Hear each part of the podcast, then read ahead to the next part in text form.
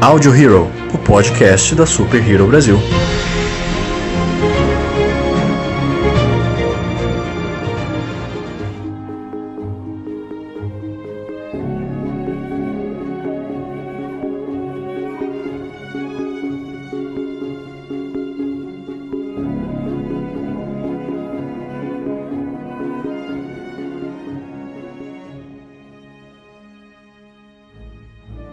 Olá, senhoras e senhores de todo o multiverso, sejam bem-vindos a mais um Audio Hero, o podcast da Super Hero Brasil. Eu sou o Luan Pierucci.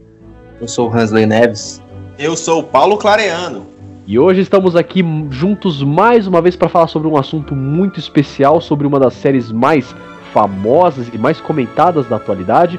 Para isso, nós estamos com dois participantes especiais. Eu gostaria que eles se apresentassem para vocês. Eu sou o Pablo Otávio, é, sou ilustrador e concept artist. Depois sigam meu Instagram lá. No final do podcast eu vou falar aí pra galera. E tamo junto. Eu sou o Júnior, sou um dos criadores do site Sociedade Jedi e também criador do podcast Vozes da Força. Pois é, pessoal, acho que vocês já entenderam então por que, que nós estamos com esses convidados aqui hoje. Exatamente, nós vamos falar sobre The Mandalorian, uma das séries assim que uma das produções, para falar a verdade, que mais honrou o nome de Star Wars, porque vocês já sabem, né, gente? This is the way. Bom, vamos começar é, falando um pouco sobre como que se originou realmente a fama, não só do The Mandalorian, a série, mas dos Mandalorianos, né? A fama realmente dos Mandalorianos, ela começou lá atrás do maravilhoso e saudoso Império Contra-Ataca, quando foi apresentado o Boba Fett, porque o Boba Fett, ele, tudo bem, ele não fez praticamente nada nos dois filmes em que ele foi apresentado? Não fez. Mas o visual do cara era maneiro. Então o pessoal da produção olhou assim e falou: porra, a gente pode investir nesse cara aí. Então a cultura dos Mandalorianos ela começou a partir disso. Ela foi basicamente construída em, no universo expandido, né, do Star Wars, principalmente em Clone Wars, que é excelente também. Aí que veio a série pra gente e é, é, bem bacana de comentar sobre essa origem, porque realmente ela foi muito explorada em universos expandidos mesmo. O Verbs, que é mais conhecido dessa área, ele pode falar um pouco mais sobre isso pra gente.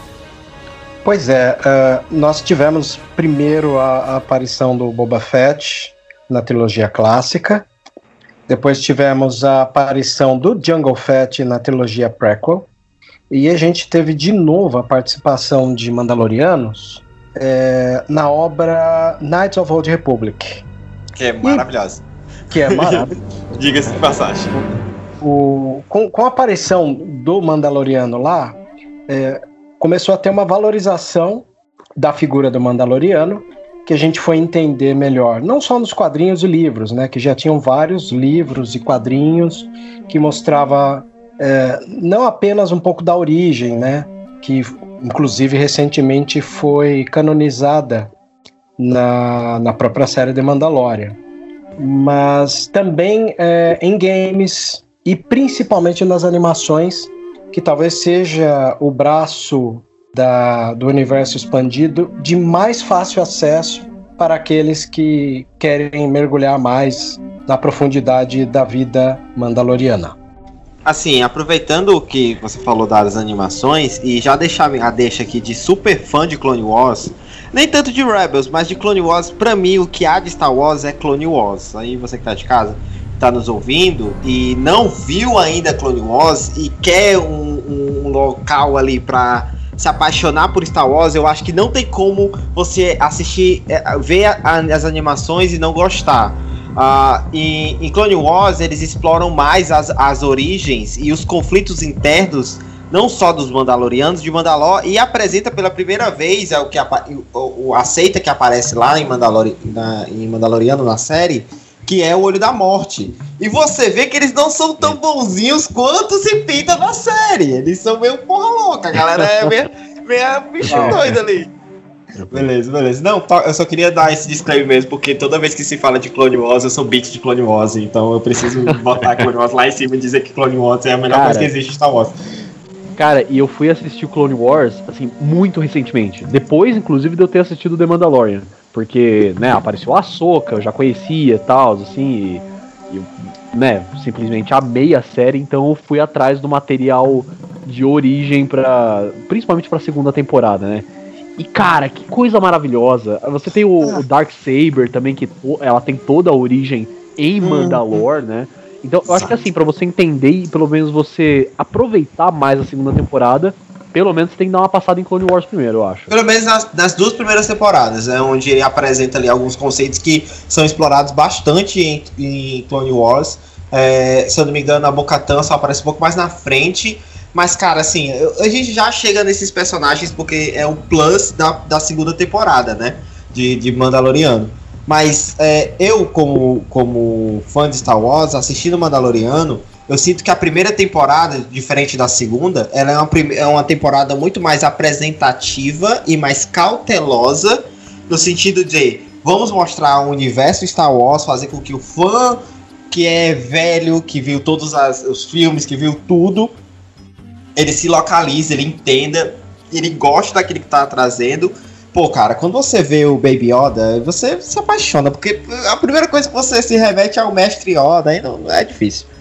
Só que a segunda temporada, ela tem esse quê de ser mais polêmica, né? Não no po polêmico no sentido de ser ruim, mas no polêmico de, de trazer personagens que vão te fazer ficar sem fôlego quando eles aparecem. Quando aparece a só katana, meu amigo, eu quase joguei a cadeira na tela, assim, de tão, de tão feliz. Mas quando apareceu a Bocatan, e eu percebi que a atriz que faz a Bocatan é a mesma que faz a voz original da Bocatan na, na, nas Foi animações. sensacional, cara. Mano, nossa, Sim. nossa, meu coração, só de falar, meu coração tá quentinho aqui. É um negócio inacreditável. Obrigado, John Favreau, você é um deus. Sobre os Mandalorianos, é, é, o Pablo, é, a gente basicamente, por parte da infância, passou junto ali. E numa Isso. época onde ninguém ligava pra Buba Fit, etc., que, pô, eram uns caras muito aleatórios, que, sei lá, eles usavam a mochilinha que voa e soltavam a cordinha. Todo mundo Sim. queria saber dos caras com sabre de luz, tá ligado? É, é, era a vibe. O Pablo sempre foi apaixonado nessa parada, eu nunca tinha compreendido, cara. Aí, porra, agora que eu fui entender o quão foda os caras são, tá ligado? Cara, sim, Depois da série. É, a série, pra mim, eu falo pra mim, assim, como um, um grande fã dos Mandalorianos, sabe? Porque, como o Hansley falou, é uma parada, assim, que eu sempre gostei em Star Wars. Quando eu conheci Star Wars, conheci a obra como um todo, assim, é, assisti os filmes, consumi as- os, os- os produtos, as coisas ali, as mídias alternativas, é, é, sempre me chamou muita atenção essa parte dos Mandalorianos. Eu não sei exatamente porquê, mas me chamava muita atenção. É, em Star Wars, eu sempre gostei mais dessa parte é, física do que mais aquela.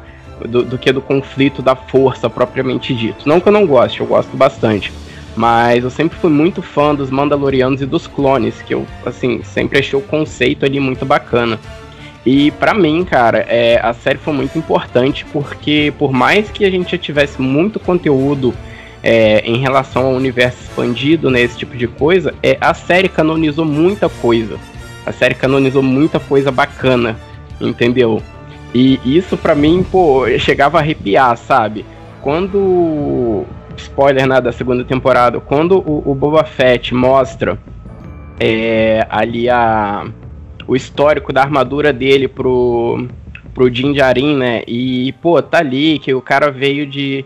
de do, que a armadura era do Django Fett, que teve o Jaster Marel como, como instrutor, que veio de Concordão. Cara, aquilo ali pra mim, velho, foi maravilhoso. Que eu falei, porra, é isso que eu quero, sabe?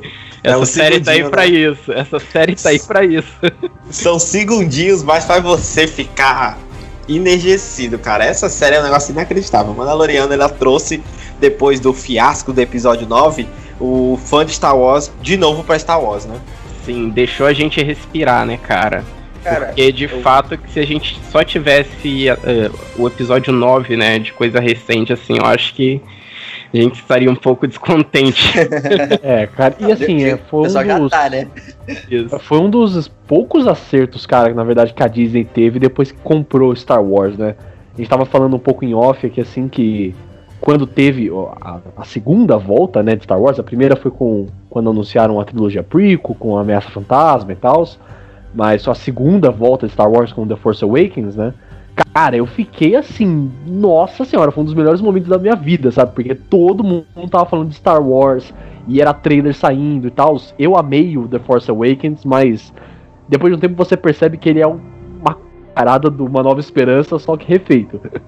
então, assim, de grandes acertos mesmo que eu vejo da Disney depois de, de ter, se, ter comprado é e Mandalorian, cara. A última temporada de Clone Wars também é perfeita, mas, né, dos maiores, assim, com maior mainstream, são esses dois mesmo. Com a Disney à é... frente ali, cara, teve a questão também do Rogue One, né, cara? E apesar da força ser presente tanto em One, assim como ela também é presente em Mandalorian, não é o foco, a força. E, e, abordar esse lado onde a força não é o foco, eu achei que foi uma jogada muito boa, cara. Porque funcionou bem pra caralho nos dois, tá ligado? É, tipo, você vê pessoas normais que estão no, no, meio de um, de um caô gigantesco, tá ligado? É, porque é, a, a, a, os filmes, as trilogias, eles são. A primeira trilogia, né? Ela é focada em apresentar o universo, ela é focada em apresentar a força e apresentar os personagens Darth Vader, o Jedi, o Luke sendo Jedi, treinando, etc. A primeira é a, a, a, segunda temporada, a segunda trilogia é mais focada em mostrar o lado político de como o Império chegou até ali e o Anakin devocando para a força, pro, pro lado negro. O, apesar de achar de que o Clone Wars ele, ele é muito mais é, ele é muito mais interessante para você entender como o Anakin vai caindo pro lado negro da força, que não é tipo só porque a Padmé é, ele teve aquele sonho e ah, agora eu preciso salvar e o Palpatine me falou isso aqui agora. Não. E você vê, vai perceber. Porque, cara, de novo, eu tô falando de Clone Wars. Tem cenas em Clone Wars que é só o Anakin descontrolado, usando da raiva para poder resolver as coisas. E lá no fundinho tá tocando a marcha imperial muito baixinho. Isso tipo assim, é perfeito, três. cara. E são, tipo assim, são só nuances que vai mostrando que o Anakin. Isso é, isso é um papo pra um episódio só disso, porque é uma parada muito extensa. Verdade. E, e, a, e a terceira cronologia, a terceira trilogia é um fiasco, é só para matar os personagens antigos. Ela para isso que ela foi feita. E já Mandaloriano e Rogue One, ela tá mais focada em dizer assim, ó, tá acontecendo uma briga gigantesca aqui dentro do universo Star Wars. O, vão jogar você no meio do povo comum a galera que não tem, não tem, não tem usa poderzinho, não mexe pedra, não usa sabre de luz. Vamos botar vocês no meio do salseiro real, que Isso. é a galera que tá no meio da guerra. Entendeu? Tem uma cena em Mandaloriano que foi a cena que me ganhou na série. Eu, eu fui assistir Mandaloriano com muito receio, porque eu nunca gostei de Mandaloriano. Nunca gostei de Boba Fett, de Jango Fett. O, a cena Deus. do a cena do Obi-Wan lutando com o Jungle Fett, dando um soco em capacete, foi um negócio ridículo. Então, é assim, eu não, nunca gostei. Nunca gostei. E eu fui assistir Mandaloriano com muito receio. Mas a cena que me ganhou foi, é, logo na primeira temporada, quando ele tá entrando assim na cidade, esqueci o nome da cidade agora, é, que tem a, o capacete de um Stormtrooper enfiado numa estaca. São três capacetes enfiados numa estaca. E eu, e eu, e eu percebi que, olha, a série tá. É o nome do planeta. Como? Planeta Nevarro. Isso, obrigado.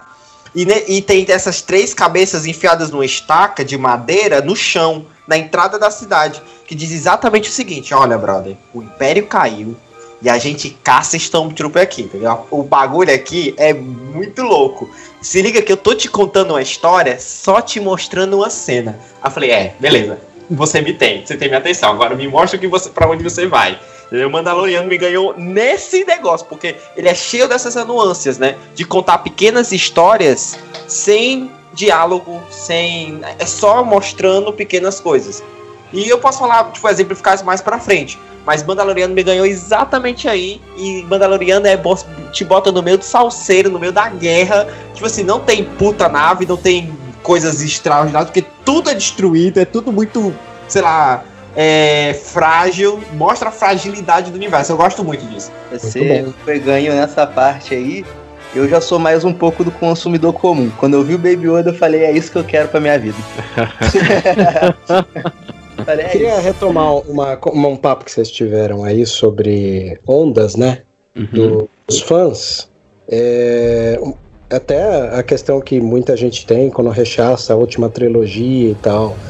É, às vezes a nossa postura tem que ser de compreender que essa trilogia talvez não tenha sido feita para nós. Por quê? É, aí gruda com esse assunto que a gente estava falando sobre as ondas, né? A primeira leva de fãs surgiu com a trilogia clássica na década de 70 para 80. Aí, antes das prequels, talvez vocês não lembrem, mas teve as Special Edition, né? Foram os remaster dos filmes clássicos, feitos em 97. E especial Que de Natal com o tio Baca. E o- isso já estava lá no- em 80 também, que a gente viu o Chewbacca, foi inesquecível, né? Não tem como. Caravana E- da Coragem. São os Maravilhosa. primeiros- Eu, eu sou fã dos dois, tanto ela quanto o, o Batalha de Endor, né? Que são, para, para os mais antigos, vão falar que o primeiro spin-off não foi Rogue One, foram esses dois.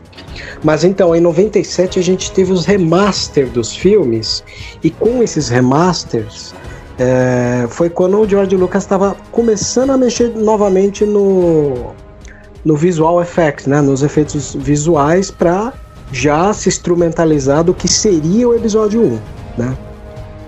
Aí a gente tem uma terceira onda de fãs que veio com as com a, a- as prequels. É, o intervalo não foi tanto pro longa de The Clone Wars, né? Porque a gente teve a primeira aquela saga de desenhos do Genji Tartakovsky que beirou ali a, a- o intervalo do episódio 2 e 3. Após o episódio 3, a gente teve esse longa que apresentou o Dave Filoni como um criador, né, das animações que a gente tanto gosta até hoje. E essa geração que veio com as sequels, né, ou que o pessoal chama de sequeladas, é- é- é- a gente sabe o quanto, né, não tem como, né, sequelado. Eu, eu vou dizer assim para vocês, eu tenho alguns problemas com a, com a trilogia sequel, mas eu tenho uns diálogos mais fortes também. Um exemplo disso é que o episódio 8 eu acho um excelente filme, mas ao mesmo tempo um estranho Star Wars.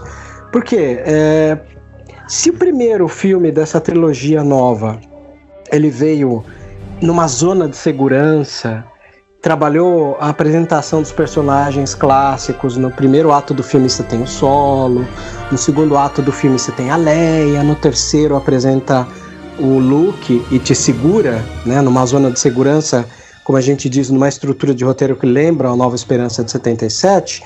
O oitavo, o, o Ryan Johnson é um cara que foi cobrado de levar a saga para uma coisa totalmente nova, ó. Ryan, você tem que pegar a saga de Star Wars e deixar a gente com algo totalmente novo que não tem nada a ver com o George Lucas. Que é um erro que a gente sabe que não deveria ter acontecido. Star Wars sempre funcionou nas mãos do George Lucas. Se sair das mãos dele, talvez não tivesse o mesmo fôlego. O episódio 8, ele me, ele me impressionou que Star Wars ganhou um novo fôlego com o episódio 8, mas é muito distante do modus operandi que o George Lucas faria. Por isso que o filme é tão amado e odiado ao mesmo tempo. E o 9, infelizmente, é um serviço de atendimento ao consumidor, né? Porque Nossa. de tantas críticas que é, o oitavo recebeu, o 9 se debruçou a. Ah, tem Halo? Vamos fazer Halo. Ah, tem que ter isso? Vamos fazer isso também. Então ficou um, né, todo esse tipo de, de, de problemas, né? Então, galera, fica delicado, né? A gente pensar que uma saga dessa ia funcionar, porque, primeiro, estava longe do criador. Segundo, aquilo que a gente vê foi proposital. E terceiro, a gente sabe que Star Wars funciona se você criar três filmes com eles escritos e depois ir produzir. Essa trilogia sequel, ela foi escrita o sétimo, feito o sétimo. Quando o sétimo aconteceu no cinema, se pensou em escrever o oito e começar a fazer o oito. Até onde eu sei, não sei se vocês pensam diferente, trilogia assim não tem como funcionar. Sim. É, Porque ela vai Exatamente. nascendo no meio do percurso, percebe? Ela nasce no meio do percurso. Exatamente. Né? Cara, Se- Sempre, sempre teve essa, essa, essa lenda entre os fãs de que o, o Jorge Lucas já tinha os nove filmes prontos na cabeça dele, né? Que ele era só ir produzindo, que já tava tudo escrito. Né? Mas a, a- eu não sei o que aconteceu no meio desse meio tempo, porque a Disney, não sei se foi é, birra do George Lucas ou se foi coisa da Disney, pra ser bem sincero, eu não sei. O que foi que aconteceu porque eles descambaram, né? Eles perderam a mão realmente. E se a gente for parar pra pensar e pensar na questão de, de, de cronologia e de, de chegar lá, se você for perceber, o mesmo cara que, que dirige as duas temporadas de Mandaloriano ele, ele consegue amarrar e ter uma, um, uma continuidade de história, porque é o mesmo cara pensando, etc, etc. No, nessa trilogia, nessa última trilogia, e, e, essa é a melhor definição. É, cara, muito obrigado. Essa é a melhor definição pro episódio 9. É o episódio de atendimento ao consumidor. Eu nunca tinha pensado nisso. É o melhor, a melhor definição. É complicado, gente. Assim, é, você falou que não sabe o que é. Tem um livro que saiu do Bob Iger, o CEO da Disney, que saiu recentemente, né? Ele saiu do time acho que 2020. E no livro dele ele fala, no meio de um monte de, de narrativas da vida pessoal, que ele errou com George Lucas. Né? Embora muita parte do fandom adore endemonizar a Kathleen Kennedy, é, o grande vilão não foi ela, o grande vilão foi o Bob Iger. Talvez ela abaixou a cabeça demais, porque o CEO é quem manda. O produtor executivo, ele é o cara que vai racionalizar o dinheiro, né?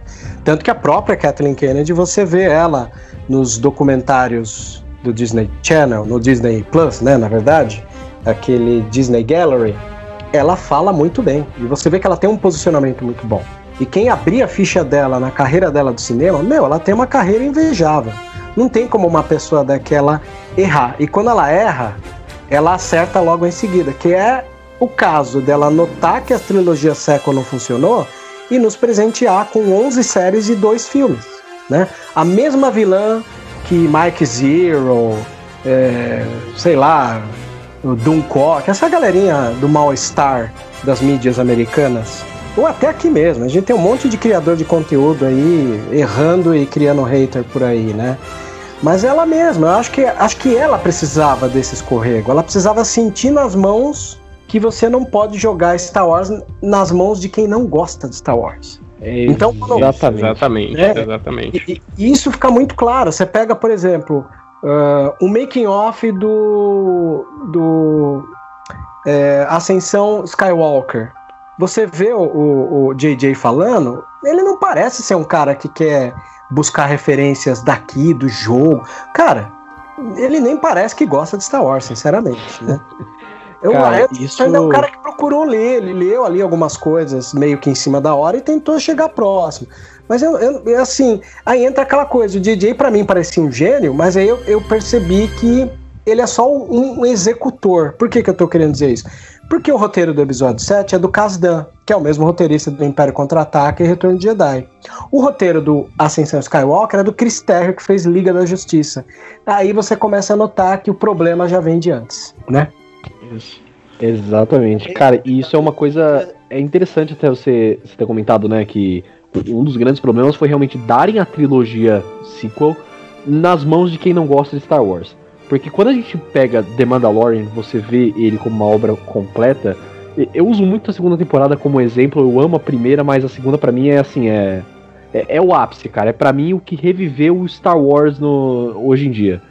Cara, o Dave Filoni e o John Favreau, eles assim, parece é, criança, sabe? Parece que cresceu com Star Wars e, e, quando eles vão escrever o roteiro, quando eles vão arrumar a temporada, eles estão lá na salinha deles brincando com os bonequinhos de Star Wars, como deveria ser, sabe?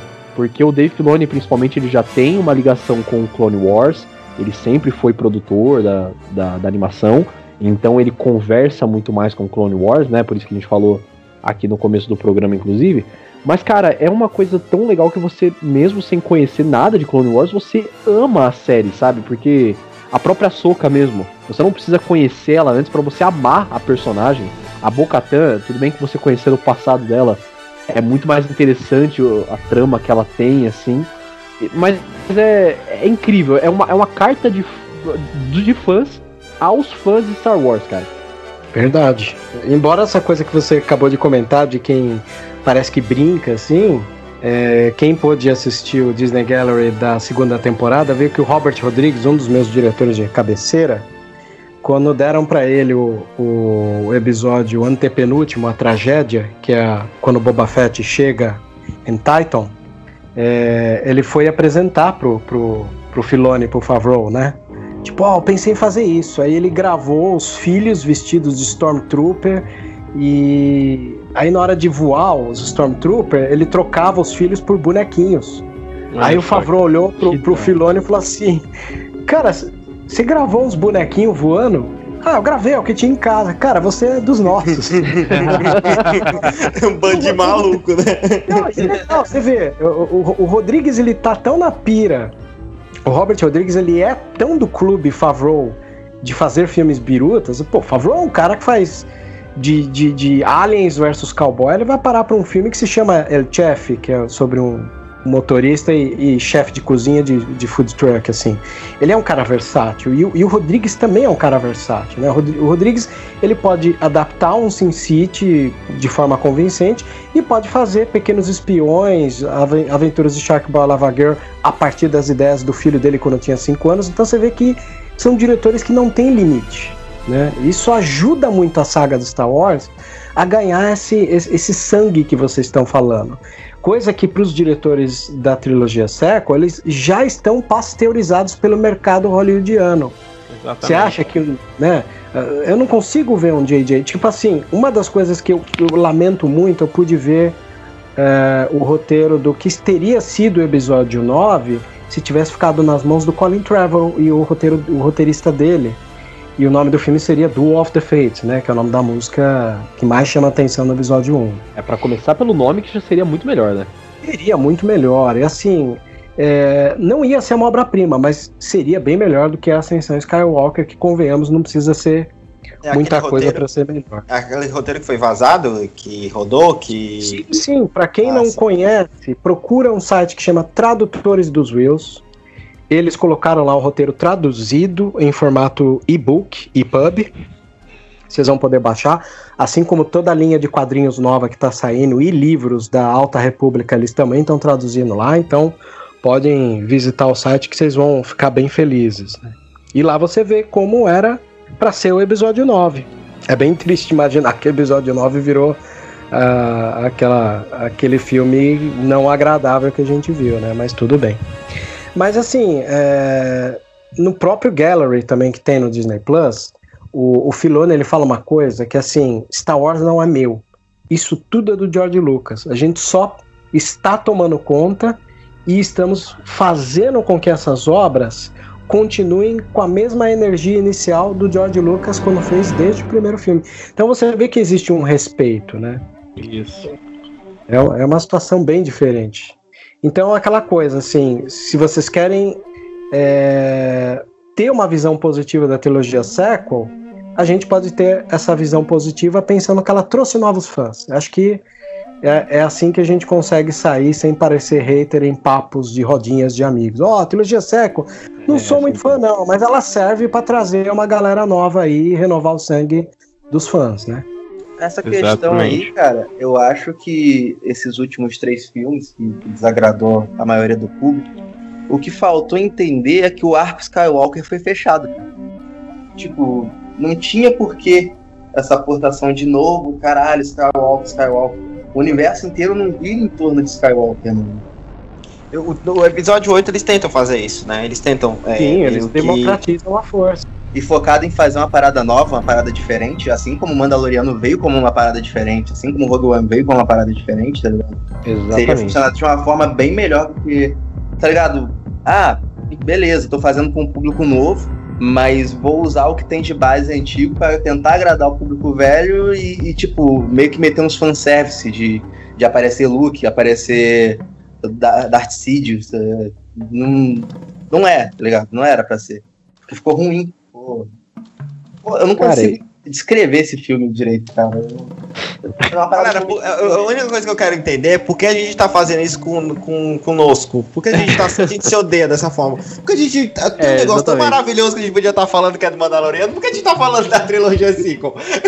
Como a gente se odeia? É, é, eu ia falar, inclusive, é, sobre né, realmente essa questão de, de novos ares, realmente, assim, da, da saga. Cara, uma, uma das coisas que me chamou a atenção pra The Mandalorian, porque quando foi anunciado, eu ainda tava naquele.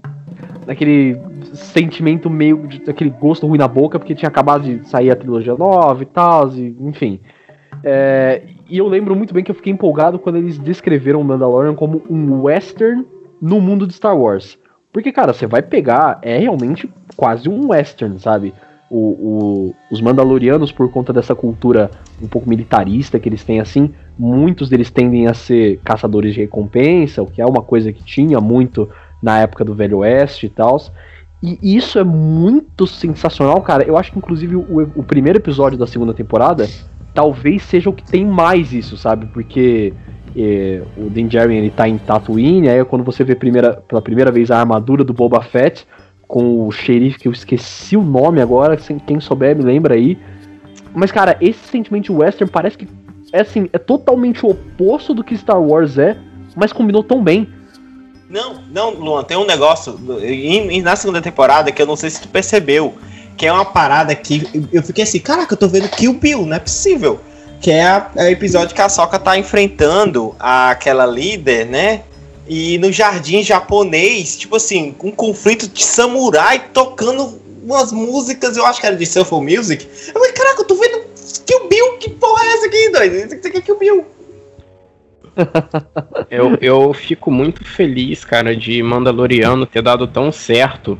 É, eu sinto que a primeira temporada, ela, como vocês tinham falado no início, ela foi um pouco mais cautelosa, né? Ela realmente reapresentou o universo pra gente de Star Wars, mas dessa vez aquela parada mais de submundo e tudo mais. E a primeira temporada se baseou mais nessa, nessa pegada, assim, eles realmente foram um pouco mais cauteloso. É, e depois que a primeira temporada deu tão certo, é, o pessoal utilizou Mandaloriano como uma porta para diversas outras séries que vão vir, né, pra, pra, de outros derivados que vão vir em Star Wars. Né? Eu fico muito feliz da, da série do, do Mandaloriano, que como pô, a maioria sabe, pô, Mandaloriano, os Mandalorianos não tinham quase nenhum, tirando Clone Wars, né, mas antes disso não tinha quase nada no, no cânone mesmo, assim, tipo, em, em, em live action ou, ou, animação e tal. E trazer, né, os Mandalorianos para um papel tão importante, né, cara, que foi essa série aí que tá abrindo tantas portas agora pro universo de Star Wars. Eu fico. Isso é realmente uma coisa que bate aquele orgulho, assim, saca? Essa é a impressão que vocês tiveram quando assistiram o episódio da dirigido pelo Filoni que apresentou a Ahsoka, não à toa lembrou Kill Bill, porque o Kill Bill já é um pastiche por natureza de filmes da Shaw Bros, né, aqueles filmes de Kung Fu de baixo orçamento, feitos na década de 70. Muito bons, com... Muito bons. Muito bons, muito bons. E feitos junto também com o pai do. do... Porque assim, é, se a gente fala de cinema de faroeste, a gente fala da época de ouro do cinema americano, hollywoodiano, 40, 50 e 60.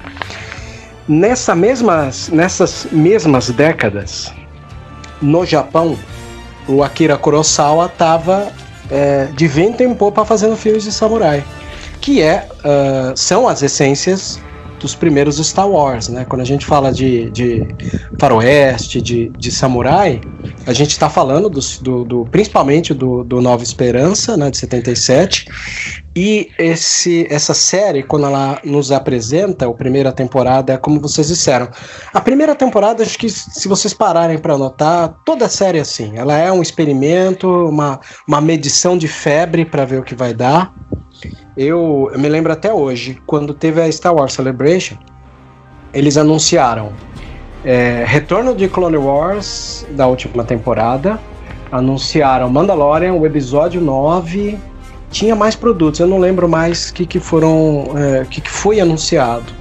E eu fiquei muito empolgado com Mandalorian, né? Muita gente não tinha muita ideia, como vocês disseram, poucas pessoas se deram ao luxo de prestar atenção nos Mandalorianos, até porque o, o, o fã casual ele só vai se basear no Boba Fett. Não, se ba... nem cagar, só isso. Ah, a, a, a, a Nick aqui, minha, minha namorada, ela, ela é meio cruel com a Disney também. Ah, assim como vocês.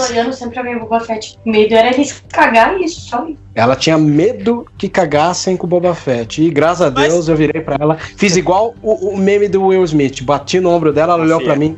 Confia. Confia, confia. Confia no Favreau. O Favreau é o cara que, que deu o pontapé inicial de toda a MCU.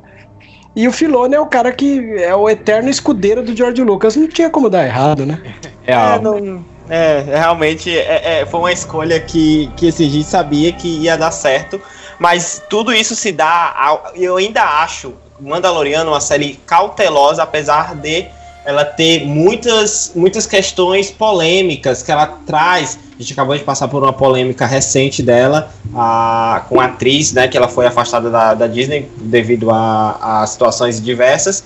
Mas mesmo assim, ela é, uma, ela é uma série que ela é muito cautelosa no sentido de narrativa de história. Ela, ela a primeira temporada, se você for parar para analisar, ela é muito cautelosa no seguinte: ela vai apresentando o mando, vai apresentando o credo, vai apresentando o que ele é, no que ele acredita e por que ela acredita naquilo, vai apresentando o Baby Yoda, mesmo dentro do, daquela, daquele monte de, de mistério, aquele clima de mistério do que é o que não é o Baby Yoda, né? Gente, depois ele ganhou o nome Grogu, né? Porque senão ia ficar chamando ele de Baby Yoda o resto da vida. A segunda temporada ela já é mais focada em mostrar o universo em si. Você percebe que tem episódios na segunda temporada que o, que o, que o Mando nem fala. Ele tipo, tem duas ou três falas, o resto é tudo personagens é, secundários, é, side quests, é, mostrando o universo. Tem uma, tem duas frases do, em, em, que eu guardo comigo que eu, com, com mais assim fervor. É, que é o aquele delegado lá da orla exterior que ele cita, ele fala assim, que nem o Império conseguiu dominar a orla exterior, não é a nova república que vai conseguir fazer. Ele nem chama de nova república, ele chama de rebeldes é, não são os rebeldes que vão conseguir dominar. Isso mostra, tipo, que existe um monte de coisa acontecendo por trás das histórias. Que existe uma ordem exterior, que cada governo se reorganizou depois do Império, que, que existe, a nova república está tentando é, unificar todo mundo, mas não está conseguindo, porque é muita gente, é é um, são, são, sistema, são sistemas estrelares gigantescos, então não tem como fazer. E tem outra, e outra, outra parada que isso é mais um trabalho de, de, de, direção e de fotografia de Mandaloriano, que é outra parada que a gente tem que bater, tipo assim, tipo, dar os maiores parabéns do mundo, porque a fotografia do, de Mandaloriano é um negócio inacreditável. É, toda eu não sei se vocês perceberam, mas na segunda temporada tem mais cenas e discursos dos, dos, dos remanescentes do Império. Eles têm mais fala, né? Eles não são sempre os mesmos e, tipo, são minions lá, mas mesmo assim eles têm mais fala. E tem um, um trecho que o cara fala o seguinte: que a, que a galáxia é, não precisa de liberdade, sim de ordem. E toda vez que qualquer imperialista vai falar, a câmera foca onde só possa aparecer os olhos e a boca do cara falando. Tipo, é muito focadinho, assim, bem bom. no cara. Isso mostra, tipo assim, o, e os olhos dele é sempre olhos fitados de pessoas extremamente convictas Sim. naquilo que estão acreditando. Isso me lembrou muito os caras, sei lá, de regimes totalitários que Sim. acreditam piamente naquilo. Tipo assim, a lavagem cerebral foi tão grande naquele brother que ele, aquilo ali é o credo de vida dele. Então, tipo assim, são coisas que Mandaloriano trouxe que são coisas cautelosas dentro da, da série que não é um grande balé de sabre de luz, não é um grande discurso do, a lá episódio 8 do Mestre Oda falando sobre a, a derrota ser o, a melhor professora, mas são coisas tão palatáveis e tão assim próximas da gente que se você está assistindo e você é leigo no assunto, você não, não entende muito bem de fotografia, você fica incomodado, porque tem alguma coisa ali lhe, trazendo. E se você curte, você entende, você fica maravilhado, porque é um negócio assim de gênio. Olha, fiquei feliz que você citou, embora eu sei que tenha episódios muito bons. Eu mesmo, como citei o, o, o Robert Rodrigues como um dos meus diretores favoritos, o meu episódio favorito dessa temporada é o penúltimo, do Rick Fumuya, justamente porque, primeiro, foi um capítulo sem Baby Yoda e segurou a gente tenso o tempo inteiro. Né?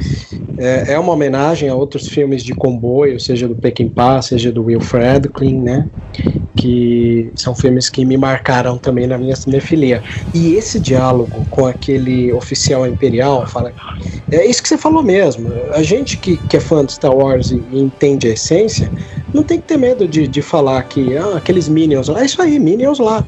É, se vocês pararem para analisar, gente, a quantidade de séries que tem sido feita para acordar o pessoal, principalmente do mundo nerd, olha, vocês estão pagando pau pra gente errada. Aí sai Watchmen, do Lindelof, pra enfiar o dedo na ferida, sai Lovecraft Country, pra enfiar o dedo na ferida, e sai Mandalorian também. tudo aquilo que às vezes parecia ser só entretenimento, ele traz um pouco de, de exatamente isso que você ter comentado. Né? Eles estão fazendo um espelho do mundo é, de uma maneira alegórica. E esse episódio foi um dos mais marcantes pelo diálogo da mesa em si. E muito bem dirigido também. Isso, é incrível.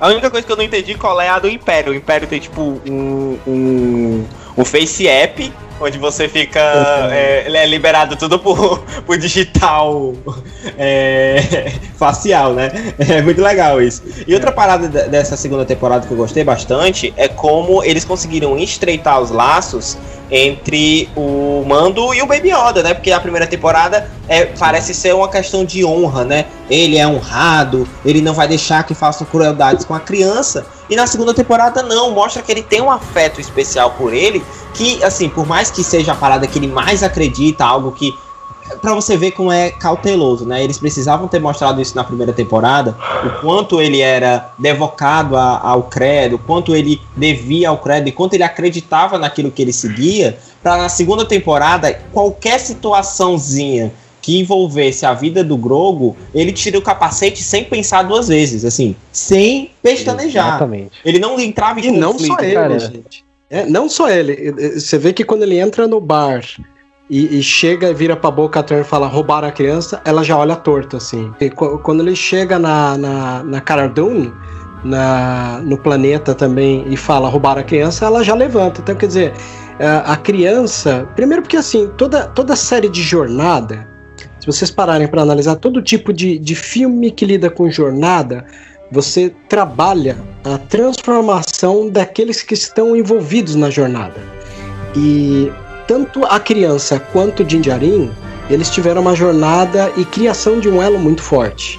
E nós somos a testemunha ocular, mesmo que não tenha personagens ao lado deles, mas somos aqueles na qual o contador de histórias da série Mandalorian revela para nós. Nós, espectadores, somos aqueles que assistimos o elo nascendo e crescendo entre os dois. Entre os dois. Cara, e é muito legal como que, assim, né, o, o, primeiro episódio da série em si, né? Você tem o Din Djarin, você ainda não sabe o nome dele, né? Ele é bem misterioso e tal. Você vê que ele é um caçador de recompensas que tá fazendo um trabalho e ele encontra o Baby Yoda, tanto que o, o, o Ig, né? Ele ia matar o Baby Yoda porque ele, o Império ofereceu tanto por vivo quanto por morto e aí ele vai e salva o, o Grogu pela primeira vez. E é muito legal você ver depois disso, quando você aprende um pouco a história do Din Djarin, como que ele se viu no Grogu, porque ele também foi resgatado quando ele era criança, que é aí que ele começou realmente a viver a cultura mandaloriana, resgatado né, pelos Mandalorianos durante as Guerras Clônicas, e ele se coloca no, no, no lugar do Grogu de uma forma assim que eles criam realmente um, um, laço de pai e filho. Inclusive a Soka mesmo, ela dá a entender isso, né? É, é, muito bacana como que não só o, o Din Djarin ele vê o Grogu como um filho mesmo, uma, uma figura de um, de um filho ali, mas ele se vê. Então ele se vê na obrigação de trazer aquele sentimento de segurança que os Mandalorianos trouxeram para ele quando ele era pequeno. Isso eu achei sensacional. E Luan, aproveitando que tu falou dessa cena da, da Soca, que é quando ela tá conversando com ele, falando que não vai poder treinar treiná-lo por conta dos elos e tal. É, tem essa cenazinha, porque assim, quando eu comecei a assistir Mandaloriano, a primeira temporada, ela sai logo ali junto com o episódio 9, né? Então a primeira temporada não tem muita coisa, as nuances de Skywalker, eles esquecem muito isso. Tem Star Wars ali, tem o Império, você vê ali os Stormtroopers e tudo, e isso ainda te dá uma dimensão. Olha, você ainda está no universo Star Wars. A gente não vai falar de Darth Vader, a gente não vai falar de Luke, a gente não vai falar de nada desses caras, mas você está no universo Star Wars. Mas eu é que assim, eu tinha. Eu já assisti Clone Wars umas 5, 6 vezes por aí. Sou muito fã, realmente muito fã de Clone Wars. E quando a Soca começa a falar que já viu esse poder cru, já viu esse poder e viu pessoa, o que o treino e o que a dúvida fazia com, com, com o Jedi, com o melhor deles, cara, foi o momento de eu chorar. Ela só fala uma coisinha assim: ah, eu vi, eu vi acontecer com o melhor de nós eu comecei a chorar. Eu tava assistindo com um colega. A dor dela, né, cara? é, eu tava assistindo com um colega e eu tava chorando e ele olhando assim, mas por que você tá chorando? Aí eu, não, cara, é porque me veio todo o sentimento, sabe? É só uma frase, era só uma coisinha que ele colocou ali pra dizer, olha, essa é a soca da animação. Essa é a soca que conviveu com, com Anakin. Essa é a soca que decidiu é, sair do, da Ordem Jedi, mas nunca deixou de, de amar o seu, o seu mestre, entendeu? Essa é a soca. E, e isso para mim foi muito, assim, pessoalmente foi muito forte e me lembrou o Anakin caindo e eu comecei a chorar, tipo, eu tava chorando por uma frasezinha só que para você ver a dimensão de como ela afeta o fã, né? Ela vai lá e mexe na ferida que já tava quase cicatrizada e tá aberta agora de novo e agora tô com vontade de chorar. Vou dar, me dê licença. Eu fico super feliz de ouvir isso daí de vocês, porque, é, como eu digo para vocês, né, o fandom do Star Wars é muito tóxico. E quando a gente tava todo empolgado, fazia textos, né, textos provocativos para o pessoal refletir e chegar em conclusões como o nosso amigo chegou, o fã de Star Wars estava lá reclamando que a roupa não era igual do desenho, que os lecos estavam curtos demais. Aí eu fico pensando assim, é realmente por isso que tem Minion que gosta de Star Wars e não entendeu a grande essência da série. Porque ele Exatamente. só se liga na estética da parada, né? O que é uma grande perda, né? O feeling, né, da arte ali, cara. Eu acho que assim, é, eu sou um pouco complicado. Assim, né, no, no, meu caso, eu acabei de falar isso tudo e pode, como eu emocionei. Mas no meu caso é porque sou beat de Star Wars mesmo. Eu tô aqui pra gostar, sabe? eu vejo um, aqueles bonecozinho da feira branco, meu Deus, um Stormtrooper. Então, eu já não. Eu já. No meu caso específico, eu, eu, tenho, eu gosto muito de Clone Wars, e pra mim, a Soca ela devia já ter aparecido há muito mais tempo, cara. É um personagem muito bom, é um personagem muito interessante. Eu queria muito que ela tivesse aparecido na trilogia, nessa nova trilogia, mas felizmente não apareceu. Mas ela apareceu agora, mas ela é um personagem muito importante. Se você vê a série, você entende o porquê dela ser muito importante para o crescimento e para o desenvolvimento da obra. E, poxa, eles não tinham utilizado a soca, cara, pelo amor de Deus. O, a, já cara, pegando, pegando o bonde aqui é, de, de, personagens, né? É, que apareceram, cara, que aparição sensacional do Boba Fett. Pelo menos para mim, cara, foi assim uma coisa muito muito bem feita, sabe? Acho que era tudo que eu que um fã do personagem esperava dele, assim, saca? Porque eu achei. Assim, a galera reclamou, mas igual você falou ali, pô, o pessoal reclama de muita coisa, sabe? Mas, porra, viu um Boba Fett, tipo, mais velho, o cara já, pô, meio com a, com a barriguinha ali da idade, tá ligado? Tipo, porra, isso foi foda demais, cara. Foi, isso foi maneiro, cara. cara. Isso, sim. E assim, realmente o, o Boba Fett, cara, foi realmente sensacional. Porque ele aparece de fato, né, no, no primeiro episódio da segunda temporada. E tudo que a gente tinha de, ah não, o Boba Fett sobreviveu ao, ao posto de Sarlacc. O Boba Fett é foda, não sei o que, não sei o que. Isso era tudo de universo expandido, cara. Isso Exatamente. não era Então, os fãs realmente do Boba Fett, eles se apoiavam nisso, sabe? Eu imagino você, Pablo, porque realmente eu gostava do Boba Fett, porque, porra, ele é estiloso pra cacete. Sim. Mas eu não era ele é fã é dos Mandalorianos, sabe? Então, e, e cara, é legal, você vê isso. Já que vocês falaram, é, essa questão que você comentou é bem interessante, né? É, porque muita gente descreditava o Boba. E você vê, ironicamente, esse roteiro ele trouxe no final do antepenúltimo episódio, o Tragédia, o, o Boba Fett falando: olha, eu tenho direito sim, esse aqui é meu pai, meu pai foi um enjeitado, né? O, sim, o Jasper é o cara que legitima e, e Cara, é, muita gente aqui gostava. só de você falar Arrepio, parada, cara. porque, porra, é muito maneiro. É muito bom, né, cara? Os caras colocarem isso e outra. O, o, o Favreau, ele é um Mandaloriano de alma porque ele dublou o, o Vizsla, né? Seja no Clone Wars ou no, no, no Star Wars Rebels. E chamou muita atenção. Talvez é, de tanto que ele se apegou no personagem foi que ele criou a série e chamou, ó, oh, Filoni, você não me chamou para dublar no seu desenho, agora eu vou te chamar para você dirigir um live action também. E virou essa parceria legal que a gente está presenciando até hoje. E, e, por inúmeras vezes, assim, né, pelo menos eu já ouvi, né, por conta do, do Boba Fett ele ser um clone do Jango Fett, né? É, muitas vezes descredibilizando. Tipo, não, o, Boba Fett é só um cara que catou a armadura lá, tá usando e tá se tá se passando de foda, sabe? Não é Mandaloriano, coisa não sei o que. Isso, cara, foi assim, foi um tapa na cara de todo mundo falando, não, esse cara é um Mandaloriano sim, ele é foda sim, e tá aqui a prova disso aí. E- cara, a cena dele destruindo os, os Stormtroopers na porrada, meu, que coisa maravilhosa.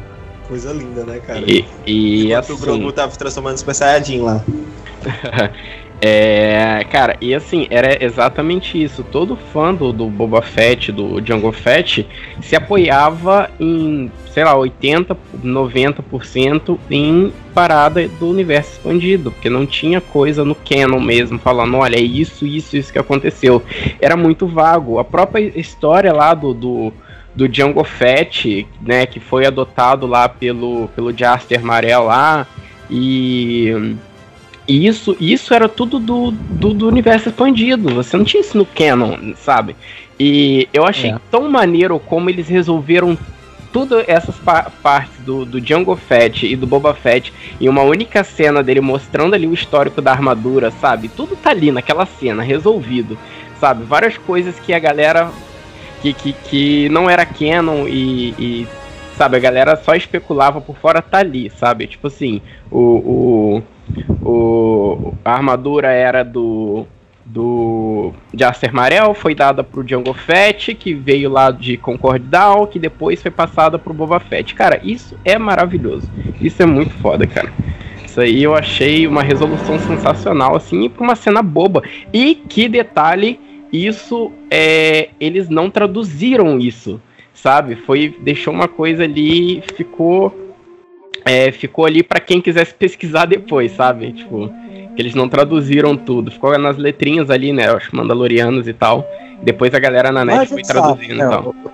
o- Isso, a galera traduziu. Ah, Isso. aliás, fica o convite aí, o, o nosso podcast Vozes da Força, ele foi um dossiê de episódio a episódio que a gente dissecou ali, eu e o JP da página Star Wars Storyteller, e pode ser bem interessante para vocês do próprio podcast, como os nossos queridos ouvintes a poder entender mais detalhes, porque o JP ele é bem mais entendido do que eu.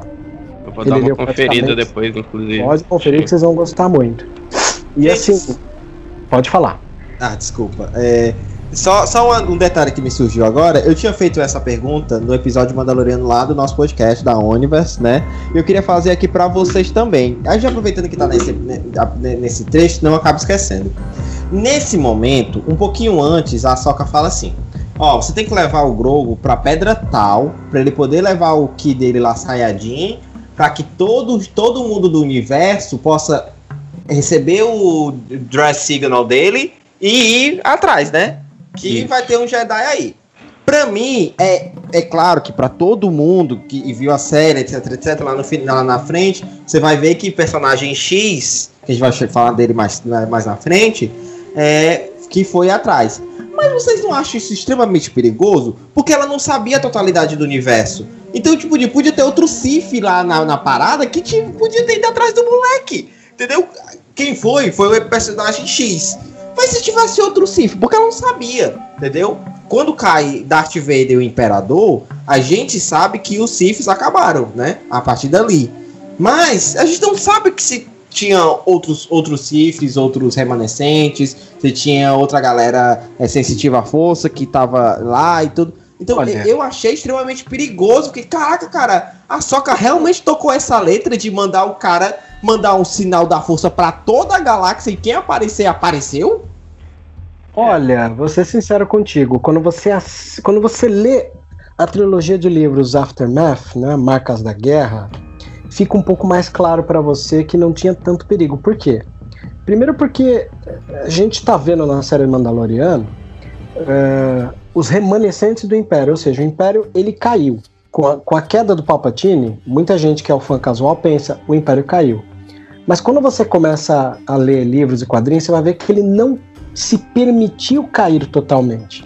O jogo Battlefront 2, Isso. ele tem uma adaptação dos livros, que é o Esquadrão Inferno, é, que ele cola um pouco do que, que é que aconteceu com os Imperiais quando a segunda Estrela da Morte explode. Né? A gente tem esse costume de pensar, não, com a, com a explosão da segunda Estrela da Morte e a morte do Sidious, é, acabou, mas não acabou. Inclusive, esse diálogo que a gente elogiou, em, que, em, é, ali na, na, no penúltimo episódio, ele cita a Operação Cinzas, né, em Burning Con. Sim, Essa exato. Operação Cinzas, ela é uma operação que foi o quê?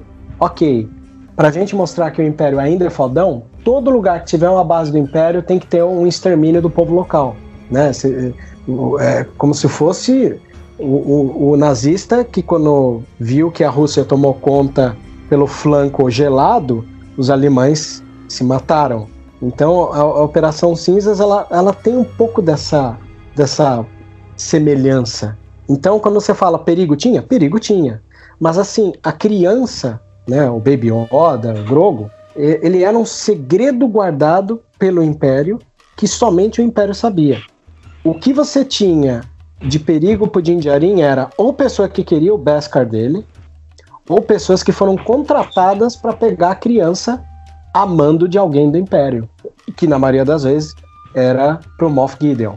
Mas essa informação ficou muito bem guardada.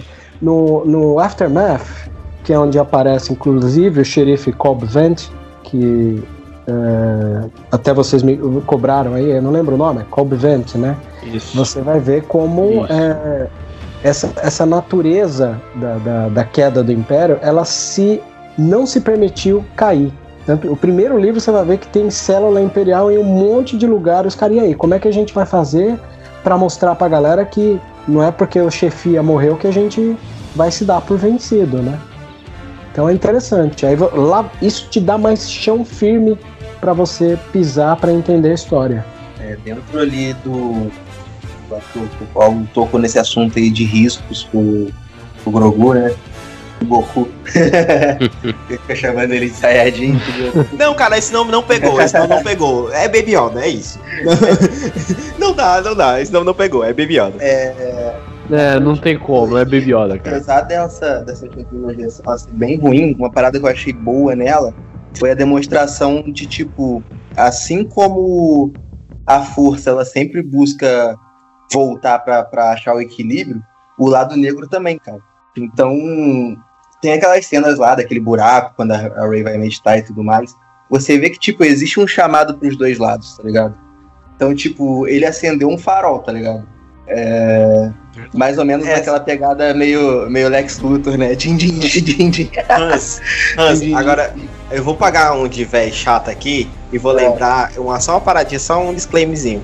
Essa cena do Grogu levando o Ki da força e mostrando fisicamente a força, porque até então a gente não tinha desde que eu, pelo menos que eu entendo, quem se me corrija se eu estiver enganado, fisicamente a, a energia da força ela nunca foi mostrada e ela é mostrada aí, né? Me lembrou muito Cavaleiro do Zodíaco, porque a cosmo energia ela não é mostrada, né?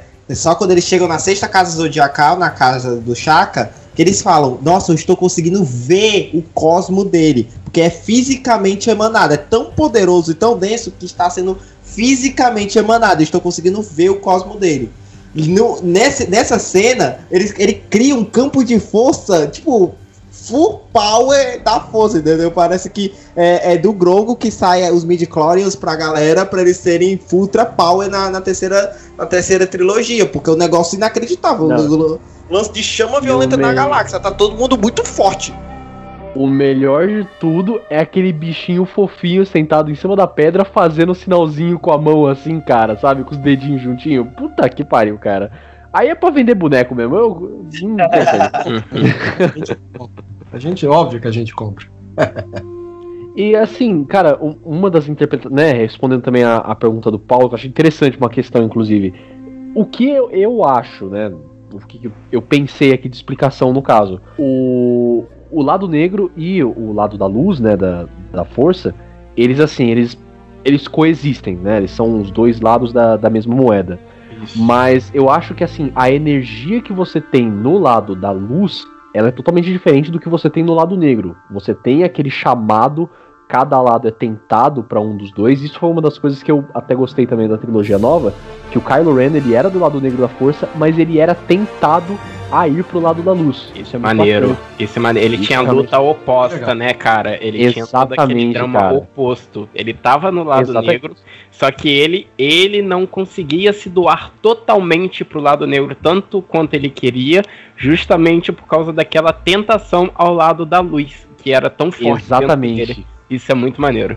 É, cara, isso achei sensacional, porque é realmente uma coisa muito bacana, porque um, uma, uma essência tão poderosa que é a, a força, cara, você tem isso, sabe? E realmente, eu, do jeito que eu interpretei realmente, eu acho que se houvesse ainda um Sith, por exemplo, se o Darth Vader ainda estivesse vivo e tal, se ele ainda fosse o Darth Vader, não o Anakin Skywalker, né, como teve a redenção dele, Uhum. ele não conseguiria talvez receber aquele chamado do Grogu por conta de ser um chamado somente pro lado da luz, somente para os Jedi, sabe? Sim.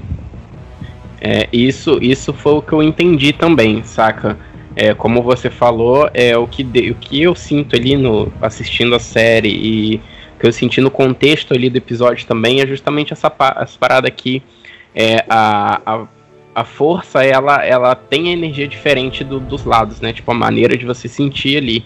E pelo que eu entendi no contexto ali, aquela pedra em si era uma pedra, tipo, Jedi, sabe? Era um templo Jedi, uma parada que Eu posso eu só. acho que Eu posso só. É assim, é, é só sendo chato, mas se a gente for pegar em todas as aparições de Jedi e como eles sentem, é, no episódio 4, o Darth Vader sente a presença do Obi-Wan na nave, só dele estar na nave. Ele, ele não levou, não fez nada, ele só tava na nave ele sentiu a presença. Ah, episódio 4, quando o planeta. O Nabu. Não é Nabu, não, é Alderan.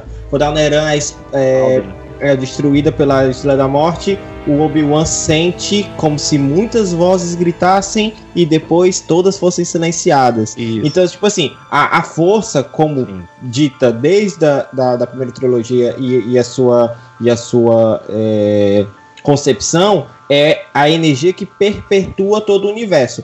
No episódio, em Clone Wars, eles tentam fazer isso de forma mais lúdica, porque a gente tem que lembrar que Star Wars é uma, é uma, é uma produção infanto-juvenil, apesar de eles estarem trabalhando muito na questão adulta com Mandalorian, com Mandaloriano e com e com Rogue One, mas ela não deixa de ser uma, uma, uma, uma- um entretenimento infantil. É, eles tentam trazer de forma mais lúdica em Clone Wars as ramificações da força. Lá naquele planetinha onde tem o pai, a mãe e o filho, o Obi-Wan vai lá dar um pau em todo mundo, né? Onde ele recebe lá a, a, a profecia que ele precisa ficar lá porque ele é o escolhido, não sei o que, não sei o que. Então, eles tentam trazer isso de forma mais é, lúdica para entender que existe um lado mal, existe um lado bem existe o equilíbrio, né? E não necessariamente, tipo assim, existe um sinal Jedi, tipo assim, um sinal do Batman. Pro Batman aparecer. Só o Batman entende aquele sinal porque ele é o Batman, entendeu? Tipo assim, a, a, a força, ela é meio que neutra. Em episódio 9, dá o, o, o diretor que eu esqueci o nome do, do episódio 9, que acabou, o J.J. Abrams, ele meio que tenta dar a entender que a força toma partido, mas a força ela não toma partido. Tipo assim, você como usuário que vai utilizar a força dependendo da sua situação. Só adendo, vocês falaram do JJ, tem uma coisa muito engraçada nisso, porque é, o episódio 9 atropelou a profecia do escolhido, que é uma coisa que todo mundo ama, do coração, Uhum. e muita gente começou Sim. a cobrar ele, mano, por que, que você atropelou a pro- profecia do escolhido? Aí o que, que o JJ, como um bom funcionário do mês, fez? Perguntem pro roteirista, porque é ele que vai poder responder isso daí. É, eu só trabalho aqui, né? Ele mandou uma, eu só trabalho aqui. Eu só vim fazer o que pediram pra fazer. Tá aí o filme. Eu só entregador, sou eu que passo o lanche. Eu sou só entregador. Assim, falando uma outra coisa referente ao do argumento da força ela ser neutra. Eu concordo também e tal, assim, mas o, o que, que eu acho que eu tava comentando com o Pablo, inclusive. Que, né, é, o Pablo comentou sobre a, a pedra lá, né, que Sim. certamente é um, um- algum artefato especial do- dos Jedi e tal, assim. Eu uso um contra-argumento pra poder mostrar como que tem uma outra coisa muito, assim, sagrada aos Sith também. Por exemplo, em Clone Wars a gente tem Datomir. Datomir é um dos Isso. planetas, assim, que tem uma áurea sombria inacreditável, cara. Os Jedi que vão pra lá, inclusive citando Jedi Fallen Order, que é um jo- jogo incrível. Cara, Jogaço. o- todo o arco. Maravilhoso, Foi maravilhoso. pedido de, de- de desculpa da EA, né? Coisa linda. Exatamente, exatamente. Cara, todo o arco de Datomir ele é sensacional, porque o Cal, ele não, ele não tava, o Cal Kestis, né, ele não tava forte o suficiente pra poder enfrentar aquela jornada de Datomir por conta de toda a, perturbação que ele tinha do lado sombrio naquele lugar, que certamente é, assim, um, um- como eu posso dizer, um catalisador de- da energia do lado sombrio, sabe? Aí eu, eu pego o Datomir, que seria esse pro lado Sith, e o uso como se fosse da, daquela pedra Jedi para o, o lado da luz, sabe? Por isso que eu acho que realmente tem essa separação nesse caso. É, Não, fazendo, eu- eu- fazendo até um adendo Exatamente. rapidinho aqui. Fazendo até um adendo rapidinho aqui. Outro planeta também que não tem uma conexão tão forte quanto o da Tomir, mas é descrito também pelo próprio Darth Vader, né? É Mustafar. Né, que ele, ele fez a torre dele lá justamente porque lá ele sente uma conexão muito grande com o lado negro também, né? Ah, Mas tem, Então- tem, tem um. Tem uma. Eu acho que é no livro dos Siths, em algum lugar, algum trecho que fala que ele fez isso porque ele constantemente precisa sentir raiva. Ele, ele mesmo com- comenta, não sei se é que é uma enfermeira que ele acaba matando, é com Hum, um general, que ele, ele fala que ele de vez em quando ele sai da armadura e fica um tempo só naquele tanque pra sentir dor. Porque a dor faz com que ele lembre do que aconteceu e faz ele sentir raiva. E a raiva faz a manutenção do ódio dele e deixa ele mais próximo do, do lado negro da força. Eu acho isso incrível, inclusive. Não, maravilhoso, cara, muito comentar, fã. inclusive, cara, que nas HQs, né, que saíram da, pelo seu da Marvel, né? O Darth Vader, ele chega, o Darth Vader e o Anakin eles se confrontam. Uhum. O Anakin ele só tá sufocado, o Anakin ainda tá ali. Ele acaba sendo derrotado pelo Darth Vader, mas é, é basicamente essa questão aí que o Paulo falou. É, a força ela sempre tenta buscar equilíbrio. A neutralidade da força é, é- é exatamente isso, o, equilíbrio.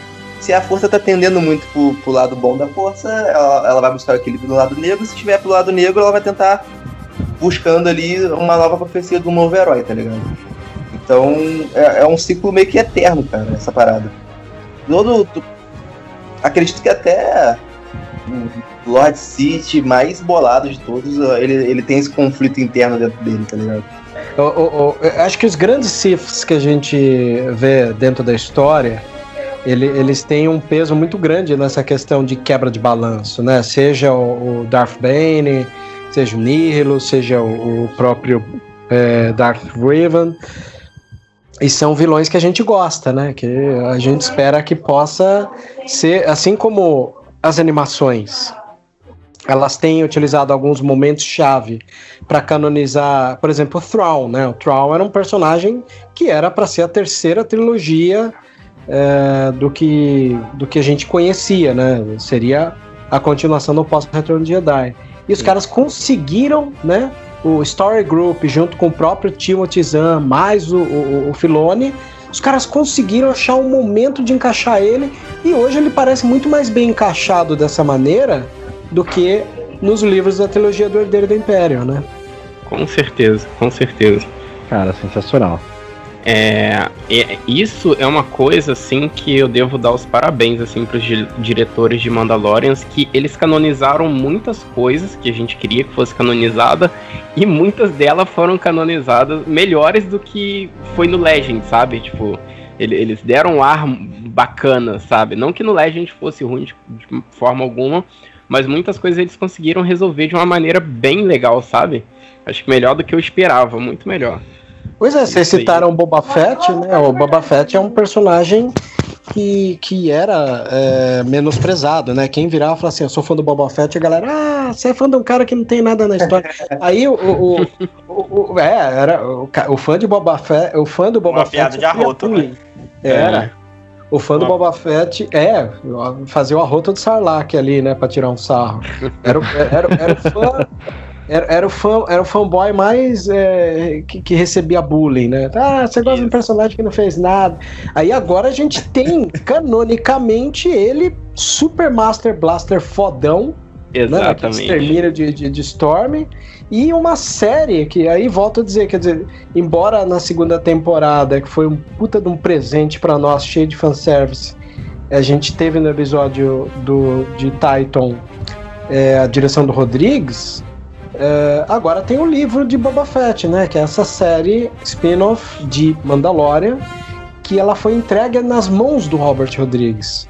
Então quer dizer, Exatamente. É, das 11 séries que tem, eles seguraram a informação mesmo depois do Investors Day, quando anunciaram 10 séries e dois filmes. E ainda a gente ganhou uma de lambuja do Boba Fett que muita gente pergunta lá na, na Sociedade Jedi, ah, será que a série vai ser sobre como ele fugiu do Sarlacc? Ah, mesmo que seja, mesmo que a fuga de Sarlacc seja explicada em dois minutos de uma maneira muito imbecil, tá valendo, né? A gente Não, só quer nada. ver. Sim. Mas, meu amigo, depois de depois da explicação, de algum modo o Palpatine retornou, tudo é, Ah, é rico. Tudo é rico. Depois dessa explicação E- bunda de como o Imperador retornou, tudo é rico. E, cara, é, antes da gente mover para um outro assunto assim, aqui, eu só queria uma, uma curiosidade, uma coisa engraçada também, né? Quando o, o Boba Fett ele foi apresentado lá no, no Império Contra-Ataca, né? Que só contextualizando o Darth Vader, né? E o, e o Império eles chamaram o caçadores de recompensa para ir atrás do Han Solo, que eles estavam buscando eles lá e tal. Eles têm o grupo de caçadores de recompensa e um deles é o cara que vai encontrar o, o Han Solo, que é o Boba. Pra poder fazer volume, eles tinham que chamar uns outros caras lá e aí, né? Na hora de, de escolher lá, coloca qualquer um cara aí, faz qualquer design você queira aí, que o cara não vai ser importante, vai aparecer em uma cena que se foda, entendeu? Só que, depois que eles foram apresentados, assim, os personagens eles ganharam uma importância tão grande, porque, porra, pro Darth Vader chamar aqueles caçadores de recompensa ali pra poder ir atrás do Han Solo, os caras não são pouca bosta, sabe? O Darth Vader escolheu a dedo os caras ali. Então, meu, eles ganharam uma importância inacreditável. Uns caras com design ultra maluco. Você tem, né? Que eu esqueci o nome agora do cara. Que é o Lagartão. Você tem um cara que é todo enfaixado. O Ig, ele é foda, beleza? Mas, cara, assim, Sim, o o- design, o ele Bosch, acabou né? ficando meio Bosch jogado. Dengar. Isso, exato. Isso, ele mesmo.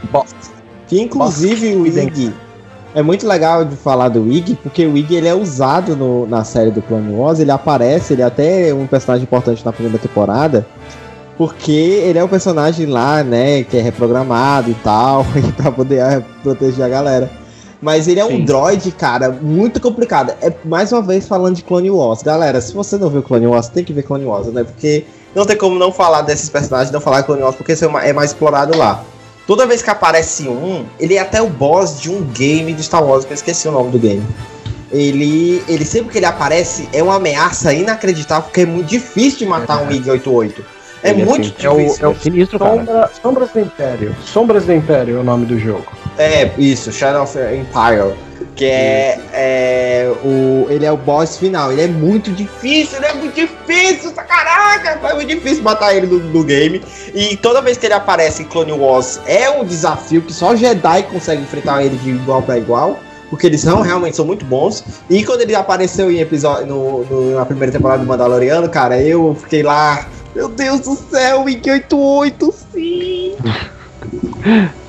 Gente, pra poder finalizar o programa, acho que não tem como a gente falar de outro assunto, outro episódio, a não ser o último da segunda temporada, The Rescue, porque assim, se tem alguma coisa que pode ser definida como perfeita na história da TV, na história das séries, é The Rescue. Porque, cara, eu lembro de eu estar assistindo esse episódio gritando igual um maluco em tudo que eu via. Cara, vamos começar falando pelos Dark Troopers que eles já tinham sido anunci... já tinham sido mostrados antes, né? E que assim, meu, acho que foi uma das primeiras vezes que eu fiquei com muito medo de umas coisas, de assim, de soldados do Império, sabe? Assim, a gente, quando começa a falar, mais uma vez, a gente não pode falar de- desse episódio sem falar de duas coisas importantíssimas. Primeiro, a fotografia. Mais uma vez, lá vem o Paulo Cult, né? Falar da fotografia do, do episódio. Tem uma cena específica, que é a cena que, que, que tá na, na minha cabeça de Mandaloriano. Toda vez que eu penso em Mandaloriano, eu penso nessa cena. É o. Eles. O, o Mando jo- jogando um lança-chamas no Darth Trooper e o Darth Trooper só vira a cabeça, o olho dele vermelho e o fogo saindo assim da cabeça e nada acontece. E a segunda cena é ele amassando a cabeça do mando no soco. Ah, isso é mano. É muito bom, cara. E só uma curiosidade, os Dark Troopers, eles não são CGI. Eles são atores mesmo. São, são roupas ali, eles são vestidos e são, são atores. E, e aquela sincronia toda são vários atores ali atuando mesmo, ali não é CGI. É, Eu, essa cena, essa cena do Dark Trooper socando o capacete do mando, cara, foi uma cena muito animal de batalha, foi muito legal. E mais uma vez aí provando que o Beskar é extremamente fodão na sua função de armadura, como armadura, né? Que, cara, porra, o cara tomou uns cinco murrão na cara ali de um Dark Trooper, afundou a parede de, de metal atrás dele, mas não deu um arranhão no capacete. É isso aí, cara. Além da piada com o Pedro Pascal, né? Essa coisa do, do, do que o personagem do Oberyn no, no Game of Thrones sofreu, Pode né? ser. Pode Tem ser muita alguma gente que faz referência também. Eu fiquei esperando ele gritar, ele é Martel, ele é Martel! My sister! É, esse Ah. que você, se você colocar o Montanha pra lutar com o Dark Trooper, eu acho que dá uma briga interessante ali também, viu, cara? Ah, daria uma briga interessante, viu? Eu acho assim, to- toda essa construção desse, desse episódio é muito legal porque ele te deixa tenso em todas as, de todas as maneiras, né? Ele te deixa muito tenso e muito aliviado em de- determinados pontos. O, você fica tenso porque tipo, você começa a perceber que, tipo assim, o trabalho que o mando tá tendo com um brother daquele. Aí quando abre a nave, tem uma caralhada vindo pra cima do cara. Tipo, fodeu, não tem o que fazer. Se um. Ele quase não conseguiu andar, coitado. Tomou um soco na cabeça. E aí, agora sim, né? é, eu tava falando de que era ridículo o, o Obi-Wan dar soco na cabeça do, do Jungle Fett. Nessa cena, justificaram que alguém pode dar assim, soco na cabeça de, de um Mandaloriano e fazer algum efeito. E, e eu fiquei, caralho, isso é um monte de, de Darth Trooper. Não tem o que fazer, não tem pra onde ir. Eles são, tipo, cinco só, não tem o que fazer, né? E eu também gostei. É, Ficou no tá. caminho ficou mais. Tinha Exatamente. toda uma tropa que ficou. Tinha cinco na porta da ponte, né? O resto ficou lá atrás, né? Pra cobrir. É, a- É, a, a exato. maneira que o capítulo foi construído é pra dar medo mesmo. Ele tinha um- uma construção narrativa que parecia filme de horror, né? Exato, exato, cara. E toda a É. construção é de que ia dar errado. E como eu não tô vendo uma trilogia é, Skywalker, eu não tenho certeza se os personagens eles vão realmente continuar vivos, entendeu? Então tem esse medo, tem essa. essa eu tinha visto Rogue One. Rogue One, os personagens principais morreram, todo mundo morreu, entendeu? Então, tipo assim. Por que eles não poderiam matar o Mando ou até o próprio Baby Yoda? Então eu tive esse medo real. E é, cara, hoje em dia, no cinema, em séries, é poucas séries que trazem esse medo real de que um personagem pode morrer, sabe? Você, você vai assistir um Vingadores na vida, você não acredita que o Tony Stark vai morrer no primeiro filme ou na, no segundo filme dele. Mas você vai assistir Mandaloriano, você tem esse medo real. Nessa cena, cara, eu fiquei, caraca, o, o, o menino, menino Mando vai pro saco. E, é, e agora? Até que a TIE Fighter chega. TIE Fighter não, perdão, a X-Wing chega. Aí quando a X-Wing chega, meu querido, aí é choro. Aí eu comecei a chorar, porque quando eu, eu sou um fã muito emotivo de Star Wars. Então, cara, eu sou um fã muito. é, qualquer coisinha de Star Wars eu tô chorando. Se, sei lá, eu saio ali na rua e eu vejo um pôr do sol, eu lembro do Luke morrendo aos, pôr do sol de Tatooine, começo a chorar. Eu sou, meu Deus, por que você tá chorando? Não, coisa minha, coisa minha. Aí eu mandei construir dois sabres de luz pra mim, né? Aí no dia que esse sabre de luz chegou e o cara ligou na minha frente, eu comecei a chorar. Eu, eu sou um fã, é isso. Pra mim eu sou extremamente emotivo. Então quando a X-Wing chega, né, e aquele fechozinho de luz verde, a lá Rogue One, com, a- aparece assim, cara. Nossa, ali foi a hora de eu ficar, meu Deus do céu, meu Deus do céu. E a pergunta que fica, vocês são um Jedi? Cara, é, é. É maravilhoso, porque assim, eu. Eu não queria acreditar até o último segundo, sabe? Quando a X-Wing chegou, eh, quando apareceu o Jedi, sabe? Matando todo mundo, matando todos os Dark Troopers. Eu pensei, não, porra, deve ser a Ahsoka. Aí depois eu vi que tinha um sabre só, falei, porra, não deve ser a Ahsoka, deve ser o Cal Kestis. Até o último segundo eu não quis acreditar que era o Luke. Mas, cara, ah, no- nossa, eu, eu me arrepio só de lembrar. Não, é, eu tive Assim, eu fui um pouco lerdo nessa, nessa última cena, porque eu tava tão emocionado com tudo que tava acontecendo. E quando a X-Wing chegou, eu não, eu não nem passou pela minha cabeça, porra, é o Luke, sabe? Tipo, eu imaginei, eu tava esperando o Cal ou qualquer outro Jedi ali, sabe? A X-Wing chegou e todo mundo, pô, X-Wing, não sei o quê. Eu falei, pô, o que que tá vindo com essa X-Wing aí, né? Aí, pô, chegou aquele cara lá matando todo mundo. Aí eu falei, putz, não é a soca porque tem um sabre só.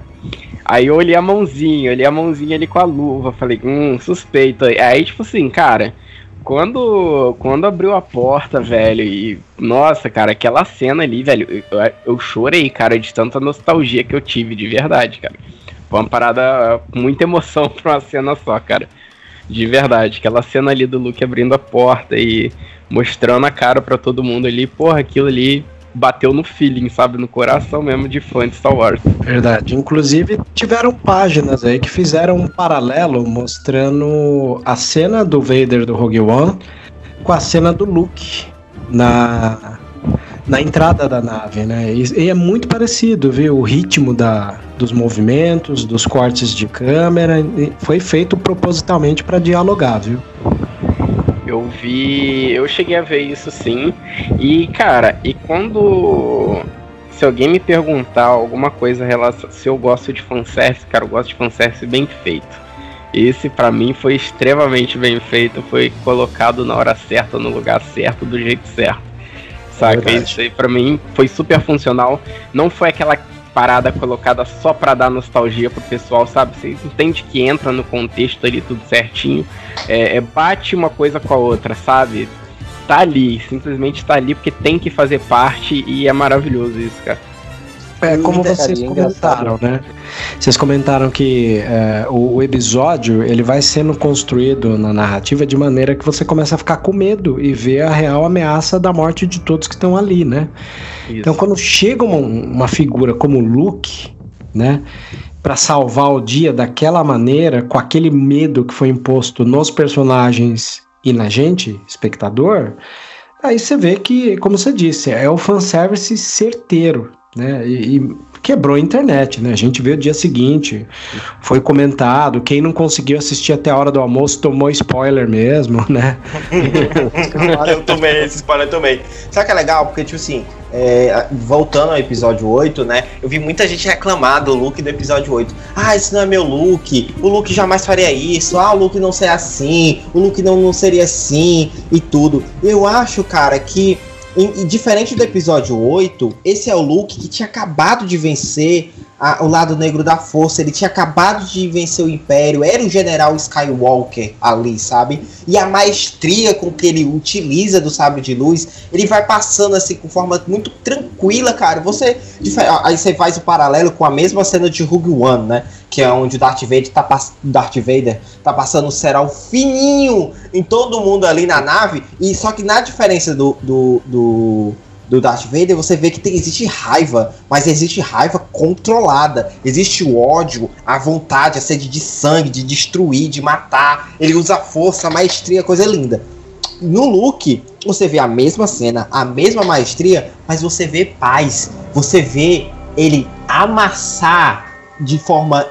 O poder da força dele é tão gigantesca que ele amassa usando o poder da força, o, o, o, o, um Darth Trooper lá, como se ele fosse papel, brother. O, ele vai se amassando assim, e você vê o, o, o e existe só tranquilidade, existe paz, cara. É um negócio muito, tipo assim, é uma parada de direção, é uma parada de roteiro, é uma parada que, que exige muito do, de quem concebeu, porque você vê que quando ele chega, é zero conflito, cara. É zero. É, é, é, ele nem se paga de fodão. Ele nem se paga de eu sou o general Skywalker, eu que derrotei os Siths. Não, você vê que existe tranquilidade. Ele chega lá, ele olha pro Grogu e ele sente o que ele, ele, ele precisa. Ele fala com o mando. Ele, ele, ele é maestria, cara. Assim como em Rogue One o Darth Vader apareceu quando tinha que aparecer, e se ele aparecesse um segundo a mais ele roubava o filme para ele. Em uhum. Mandaloriano, o Luke apareceu o que tinha que aparecer. Se ele aparecesse um segundo a mais, ele roubava a série todinha pra ele. E, cara, uma coisa interessante é que, assim, uh, os outros personagens né, que aparecem na segunda temporada, por exemplo, a Ahsoka, o Boba Fett, né? Eles já tinham sido anunciados antes e tal, e, e mesmo assim a aparição deles é, é icônica, sabe? O Luke era, era uma coisa assim que ninguém imaginava. Não tinha saído teoria na internet, não vazou, sabe? Ninguém tava esperando o Luke Skywalker aparecer ali e e fazer essa conexão tão forte com a trilogia original. Eu acho que isso é uma das coisas que mais abraça o fã, sabe? Que é uma coisa que você não espera, é uma das figuras mais icônicas de toda a saga. E, a forma realmente que foi apresentada, como o Paulo falou, ele vai em paz, sabe? Ele, é um passeio no parque para ele.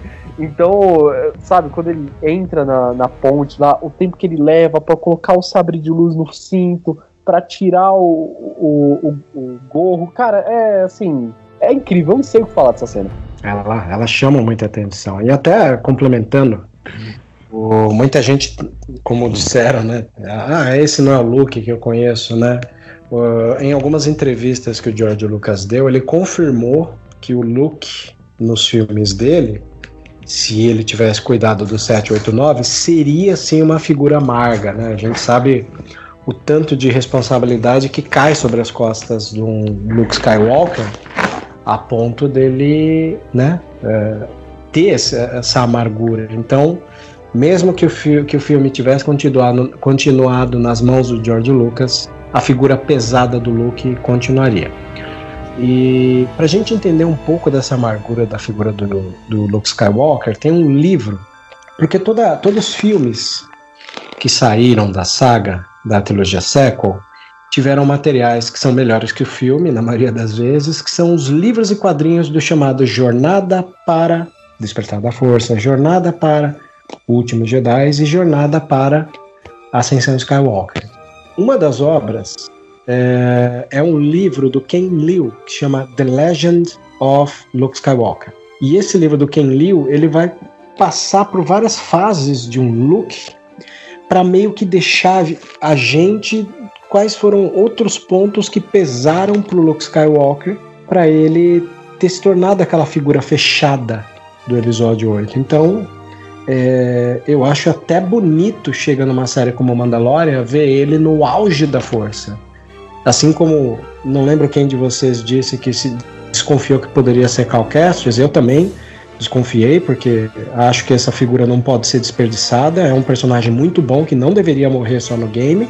E por um momento eu achei que poderia ser ele, porque eu pensei, pô, o Luke ele tá no auge da força, será que ele ia se desviar? Cara, ele se desviou e foi pegar o pequenininho lá, e aí que o personagem cresce mais ainda no nosso conceito, né? Exatamente. E eu, eu achei muito interessante, porque antes dessa cena lá do da nave, nem que eles entram na nave, é, o, o, roteiro consegue retirar o Boba Fett da cena de uma maneira que não fica forçada. Entendeu? Para quando o Luke chegar, não ter o um encontro entre esses dois personagens. Porque imagina o Luke abre a porta lá, tá o Boba Fett dentro da sala, sabe? Mas, mas, mas os, os, os, memes que saíram desse quase encontro foram memes geniais, né? Eles pegaram aquele trecho da origem, né, do Nolan, da, da Ellen Page no carro uh -huh. ah. que cruza a pessoa. Os caras fizeram um meme disso, do tipo Luke indo salvar o Grogu e o Boba Fett voltando, né? Pra. Aí tem o, esse cruzamento. Assim, os caras fizeram memes geniais com essa quase Sim. possibilidade. Ficou, ficou muito bom, cara. Ficou muito bom. Mas assim, eles conseguiram fazer uma coisa ali sensacional, né, cara? Que, pô, tirou, tipo, conseguiram ali resolver uma, um problema de, de roteiro, não teórico, um problema de roteiro, de uma maneira não forçada, e isso eu achei muito bom, ficou muito natural. Você nem percebe, assim, na, a cena foi tão bem feita que naquela cena final você não sente falta do Boba Fett lá, porque ele já fez a parte dele. Entendeu? Então você entende isso. Você tá assim, pô, o Boba Fett fez a parte dele ali na cena final. Você não, não realmente não sente falta dele naquele momento ali. Isso eu achei muito legal. Galera, agora palpites para a terceira temporada. O que, que vocês acham que vem aí? Ah, cara, com certeza cara. é tomada de Mandalor novamente aí. Vai ser isso. É, exatamente. Era isso que eu ia comentar, porque, assim, a, a segunda temporada terminou, né? com o, o Din Djarin em posse do, do Darksaber. Que cena, tá? Sabe? Que cena, meus Cara, amigos. Ele entrando na sala com Baby Yoda e sabre negro na outra mão. Puta ó. que pariu, cara. E incrível, agora, incrível. vai- eu acho que essa, essa terceira temporada vai ser bem política, sabe? E essa questão Vai. do Mandalor. Porque ele não quer. Ele não quer. Ele não quer. É a parada dele não querer ser. Ele não quer. Ele não liga pra esse negócio de governar Mandalor. Quem tá nessa pira é a Bocatan. E a Bocatan sabe que só vai poder governar como ela quer governar tendo o sa- o Darksaber nas mãos. Só que ela, pra poder pegar o sa- Darksaber, precisa enfrentar ele de verdade. É muito engraçado, cara, a cena que, que ela fala assim: não, ele precisa ter o Darksaber. Ele, ah, tá aqui, toma. É, Ele, não, não quero, toma. Não quer É. Não, tem que ser, tem que ser no combate. Ele eu me dou por vencido. Toma essa merda. É, eu me rendo, né? Aí ele, não, não pode ser assim, tem que ser feito com honra. Aí, tipo, ele que já jogou a honra dele pra puta que pariu e foda-se, ele, tipo, ele. Você não consegue. é- É, é uma questão de interpretação. Você não vê a cara dele, mas eu imagino que ele fez. Ai, meu Deus do céu, tá bom, vai, depois a gente resolve essa merda. Não, cara, e ele tava, tipo, ele tava quase implorando, né? Ele, meu, pega essa merda, eu não quero, cara. É, ele tava nessa pegada, dava pra ver que ele, ele, ele tava tipo assim, cara, eu terminei de encerrar um rolê do cacete que foi entregar o bebê Yoda. E, Não me arruma pô, problema, agora me, Bocatã. agora me jogam esse sabre de luz na minha mão, cara. O que que eu vou fazer, sabe? Agora me joga esse sabre negro na minha mão, o que que eu vou fazer, Mas sabe? Mandal- Tá? Man- Mandaloriano, cara, lembra muito uma jornada de RPG. Se você for perceber, ele vai montando o Muito. set dele direitinho, né? Ele bota a armadura, depois ele ganha. Ele ganha, ele ganha, eles tiram até uma lança de Bexca, cara. Ele tá full set no final do negócio. E com a arma premium, que é a, Ah, a Darksaber. Pô, é verdade. E, e isso que vocês comentaram de, de- dele quase implorar pra ficar aí no poder, você vê como o Moff Gideon é um estrategista também. Pode não chegar ao nível do Darth Sidious. Mas uhum. essa coisa dele ter desenhado, aquela coisa, todo mundo tinha planejado ir lá na ponte, pegar o cara e ele não tá na ponte, ele tá na, na cela com, com o Grogu. Ele desenhou tudo. Até se ele perdesse, ele tinha controle, como foi o caso, né? Da situação Isso. inteira. A Isso, única tanto é que- coisa que desbalanceou algo que ele não esperava era a chegada do Luke. Porque pra tudo que acontecesse naquela nave, ele tinha plano A, B e C. Menos um Jedi chegar. Pra vocês verem que coisa foda. A cara Exatamente. Dele, ele vê pela. pela. pela. janela da nave. Pela né? janela, é, ele vê e vê o Jedi ele. Ah, fudeu, não tem o. Até porque isso, isso é muito legal também, porque, tipo, é, é algo que você consegue sentir pela interpretação. interpretação. Ele sabe. é, é, o que se espalhou pela galáxia é que um Jedi enfrentou e destruiu os dois lords do Império, entendeu? E Darth Vader era o cara mais linha dura e o Imperador era o Imperador. Se aquele brother derrotou os caras mais poderosos que ele conhecia, o que queria fazer com aquela nave, entendeu? Então ele ficou com o cu na mão ali, meu. Ele ficou, ele viu o Jedi e pronto, não tem o que fazer. Não tem muito o que se fazer depois disso aqui, não. Mas mesmo assim, eu vi uma galera reclamando muito, ah, mas Moff Gideon, ele ficou muito medroso, ele ficou muito é, acanhado perante os outros. Mas não, cara, isso, isso mostra que ele era muito mais estrategista, sabe? Ele não é o cara do, do enfrentamento. Ele ainda enfrenta ali o, o, o, o, o Mando, né? É, ele ainda tem um X1 ali com o Mando, ele acaba perdendo e tudo. Mas mesmo assim, ele tá implantando, ele sempre tá, tem um plano na frente, ele sempre tá fazendo um negócio a mais, sempre tá tentando dizer, olha, isso aqui, ó, eu, eu perdi aqui, mas eu não perdi. Ela vai agora vai atrás de tu, entendeu? Tipo assim, vocês são amigos, mas até sair dessa nave, depois ela vai querer esse, esse sabre, entendeu? Então sempre tá rolando um- uma intriga, ele sempre tá trabalhando no consciente ou no subconsciente da galera. É, cara, a última pessoa que conseguiu meter medo no, no Moff Gideon foi o Walter White, cara. Então você vê a importância que tem um Luke Skywalker no negócio, entendeu? Sim, quando cara. eu vi ele, quando eu vi ele, eu achei, pronto, The Boys! Uh, The Boys! Mas, cara, pra mim essa, essa temporada assim finalizou de uma maneira sensacional. E eu não, não sei se vocês vão gostar do que eu vou falar, mas eu acho que a série realmente precisava de, de uma respirada do bebê Yoda pra focar um pouco mais nos Mandalorianos em si, sabe? Eu acho que a série precisava de um pouco disso. Porque apesar da série ser muito boa, ser uma série sensacional, é, em certos momentos é, ela fica muito sufocada pelo fato de ser ter a parada do bebê Yoda, dele ter aquele coisa, e acaba não se aprofundando tanto quanto eu gostaria, assim, algumas outras coisas de Mandalorianos. Né, mas é, eu acho que essa terceira temporada aí vai funcionar para isso, sabe? Acho que vai vai dar uma vai dar uma respirada nisso, acho que vai ficar bem bacana. Eu só espero que eles me tragam a notícia de que o Baby Yoda morreu na queda do Templo Jedi do, do, do Luke. E aí, o resto, meu amigo, pode me trazer. Mas tira o Baby Yoda da, antes da, da, do declínio do, do Templo Jedi lá, que o, da escola Jedi que o Luke tentou fazer.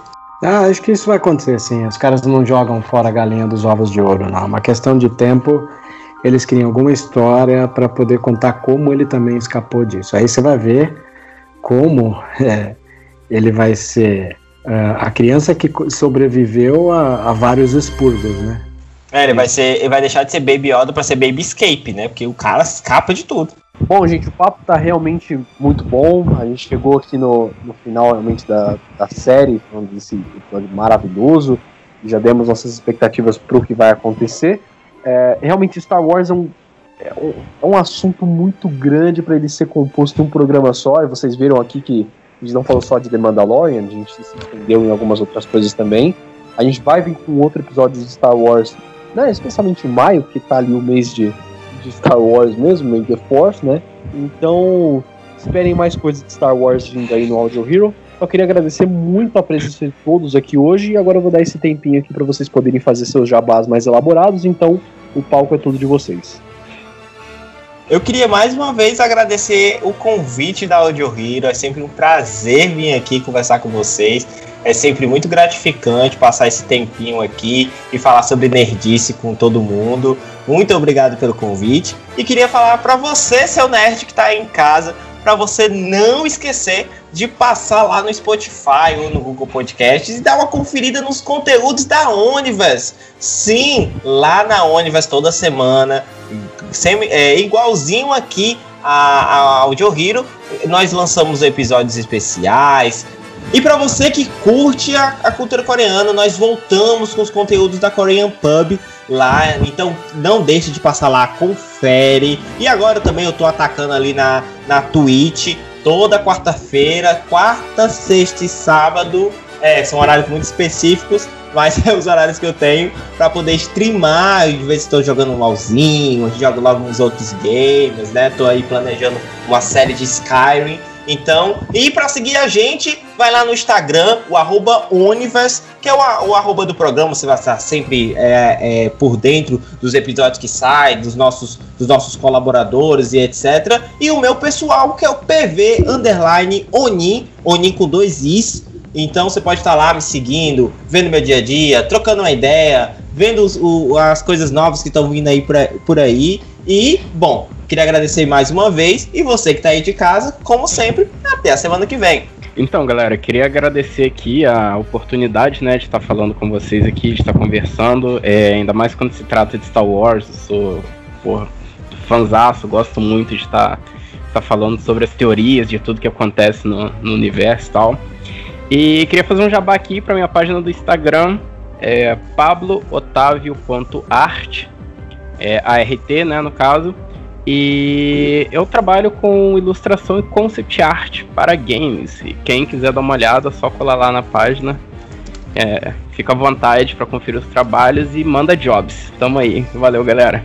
Eu gostaria de agradecer a oportunidade de estar aqui do lado de pessoas cérebres aí, sérias no gosto pela cultura nerd, em especial para Star Wars. E podem contar comigo sempre que vocês precisarem e no que eu for possível para poder ajudar vocês. As pessoas que quiserem conhecer mais o meu trabalho podem visitar o site Sociedade Jedi, é um dos maiores e, e, e, atuantes sites de informar as pessoas de notícias sobre a saga. Não temos nada de vídeo, temos alguma coisinha só. O nosso forte é notícia e notícia verdadeira. Nós somos em 14 pessoas ali que moderam o grupo. É, criador de conteúdo, editor, editor de imagem, e todos ali têm um- uma única preocupação: trazer informação verídica de Star Wars. Obviamente, se alguma coisa ocorrer que, que chegue mais próximo de um rumor, a gente vai estar também salientando. Ah, fortes indícios de rumores, de alguma situação, né? Aí a gente conta. E um dos meus xodós é o, o podcast que eu tenho junto ao JP, do Star Wars Storytelling, e do Thiago do Enclave da Força. São meus dois parceiros inseparáveis aí, que é Vozes da Força, um podcast inteiramente dedicado a Star Wars. E nós falamos sobre tudo que seja envolvido com a série, games, quadrinhos, livros. Uh, recentemente estamos trabalhando com a análise da Alta República, né? Muita gente não teve acesso a esse material. Vale aqui a minha indicação pelo pessoal do site dos Tradutores dos Wheels, que tem traduzido não só livros e quadrinhos de Star Wars para todo mundo que não teve como ler, né? Alguns quadrinhos. Tá lá o material da, da Alta República e acompanhar também o que a gente está dissecando ali no, no Vozes da Força. Então, muito obrigado pela oportunidade de vocês, é, de estar com vocês, dissecando toda a obra e this is the way. Gente, antes da gente finalizar aqui, eu só queria fazer um jabá a mais, porque agora nós temos novidades na Super Hero Brasil. Eu queria anunciar a recém-inaugurada loja da Super Hero Brasil. Você pode acessar lá no www.superherobrasilstore.com.br para você que curte um produto nerd, para você que gosta de ter sua camisa, sua caneca, seu Funko, lá na loja do Super Hero Brasil você pode encontrar tudo isso, produtos de ótima qualidade. Paulo já fez a compra de Natal dele lá, inclusive. Já, já sim, já fiz minhas compras. É porque sociedade capitalista é isso. É, exatamente. Mas é isso aí, cara. É... Lá a camisa, né, cara, do, do Baby Yoda God of War, né, cara? Cara, exatamente, sim, é uma coisa sim, incrível. e eu, e eu publiquei no meu perfil pessoal aqui no WhatsApp, né? E tem uma galera que já tava, Paulo, como é que a gente faz pra ter o action figure disso? Isso é muito massa, isso é muito massa. Eu, cara, calma. Eu vou falar com o dono da loja, porque a gente tem um contato pessoal dele. Eu vou ver como é que a gente pode fa- fazer isso. Gente, eu tava assim- esquecendo. Vocês me permitem agradecer uma pessoa em especial? Opa, claro. Sim. Eu queria agradecer de forma muito gentil e, e especial o Luke e a Alcinda do Actor Hostel, que foram as pessoas que me indicaram para participar desse podcast com vocês e pessoas da minha mais alta estima e que sem eles eu não teria conhecido vocês e participado dessa edição tão legal que foi o Demandar. Tá bom? Luke Alcinda, muito obrigado. Também um agradecimento a eles e, e numa próxima aí que a gente tiver a temática Star Wars, vamos tentar juntar essa galera aí toda pra fazer uma gravação. Maravilha. É isso aí, gente. É realmente a, a loja da Super Hero Brasil ela é um projeto que a gente está aí iniciando faz um bom tempo e está sendo um trabalho incansável. O Hansley pode falar muito melhor isso aí do que eu, inclusive, tanto que ele tá até meio sumido dos casts re- recentemente por conta disso. Aí se você quiser falar um pouco, cara, como tá sendo a sua experiência? É, tirando a parte traumática, né, da pandemia que atrasou tudo, essa loja era para ter ido ao ar ano passado, mas finalmente a gente conseguiu tocar o projeto e, e agora é, é aguardar o pessoal, tipo, começar a conhecer a loja, ver os produtos lá. As ilustrações são feitas por, por membros da equipe, são pessoas próximas do- do- dos membros também, tipo, amigos mais próximos e tudo mais. Tudo feito com muito carinho e pensando aí no- na galera que, que segue a gente e acompanha a página.